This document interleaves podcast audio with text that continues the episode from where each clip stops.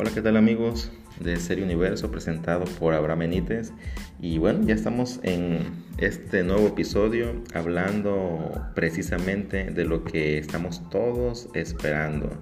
Los que sin duda alguna nos hemos suscrito a Netflix desde hace tiempo, sin duda alguna lo hicimos precisamente para ver este gran fenómeno que es la casa de papel. Y bien, ya sabemos las fechas de estreno. Y digo las fechas porque esa quinta temporada la han dividido en dos volúmenes.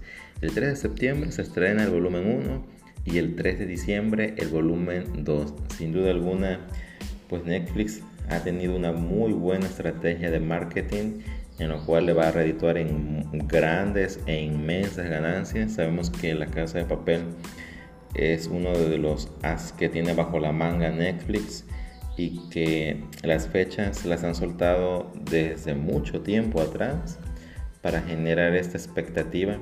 Los trascendidos que podemos ver en, en, YouTube, en otras plataformas, pues sabemos que son muchos. Las fechas habían sido inequívocas, eran fechas aproximadas, pero nada oficial.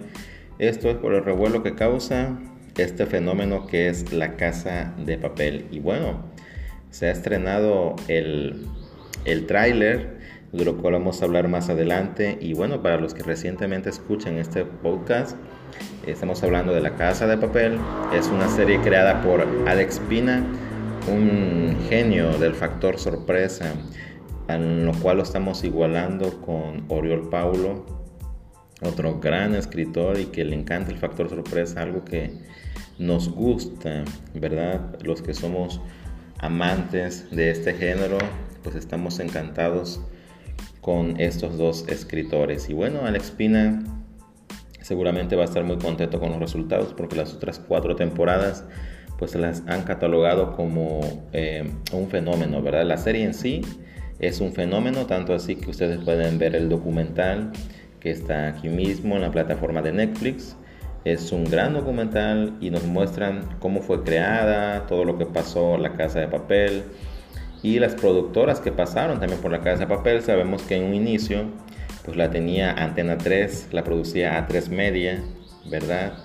Claro, la realizaba Vancouver Producciones, A3 Media y Antena 3 la transmitía, pero sabemos que se volvió un éxito, tanto así que la adquirió Netflix y ahora trabajan de la mano Vancouver, Vancouver, Media, A3 Media y Netflix. Por supuesto que A3 Media no la quiere soltar porque sabemos las ganancias que obtienen, son tres socios a la vez. Y bueno, vamos a empezar hablando de lleno de esta gran serie. Sabemos los personajes que, se, que que están participando, ¿verdad? Los que vemos esta serie como el central, que es el profesor Álvaro Morte, un extraordinario actor que está participando en innumerables series. De hecho, HBO Max lo acaba de contratar para una serie eh, norteamericana, eh, lo cual se dice, ¿verdad?, del alcance que tiene la casa de papel. Está participando también casi la mayoría, Úrsula Corbero, que es Tokio, Itziar Ituño, que es Raquel Murillo, o la inspectora Murillo, que sin duda alguna es de mis personajes favoritos, igual que el profesor, Miguel Herrán, que es Río, Jaime Lorente, que es Denver, Pedro Alonso, que es Berlín, y una de mis otras favoritas, que es Alba, la gran Alba Flores, que personifica a Nairobi. Alba Flores ya la conocemos por distintas películas, distintas series, sabemos que también fue protagonista en la serie Vis a Vis, Posteriormente la contratan y Alex Pina muy contento trabajando con Alba Flores, que sin duda alguna en España es una de las grandes actrices jóvenes. Y bueno, eh, no sabemos qué pase con Nairobi sin esta quinta temporada, en alguna de las dos partes que vaya a pasar. En los trascendidos podemos ver, de hecho, cómo los fans explican eh, cómo fingen la muerte de Nairobi y lo explican de manera eh, científica, médica. Sin duda alguna esto hace, eh, se hace de una ilusión, ¿verdad? Por ver nuevamente a Alba Flores participando en la casa de papel. Sin embargo, el factor sorpresa sigue. Alba Flores es un personaje central, Nairobi sabemos que es de los personajes más importantes de la casa de papel. La han matado, pero en realidad no sabemos qué esté pasando o qué vaya a pasar más adelante. Parece imposible que la puedan revivir como han hecho con otros personajes en otras distintas series. Pero bueno, todo puede pasar con Alex Pina, que siempre nos da el factor sorpresa. Eh, los fans tienen la esperanza o tenemos la esperanza de que en esta temporada eh, pues la revivan, que siga participando. Y bueno, de hecho, el factor sorpresa se transmite hasta en el tráiler del cual vamos a hablar. El tráiler solamente es una pizquita de lo que está por venir en otras distintas series y más que nada en series nuevas, si ustedes lo pueden ver. Nos tiran un tráiler de un minuto y medio, un minuto 40 segundos, un minuto 50 segundos los más largos para que podamos entender la trama y para que nos cautive el tráiler de esa nueva serie.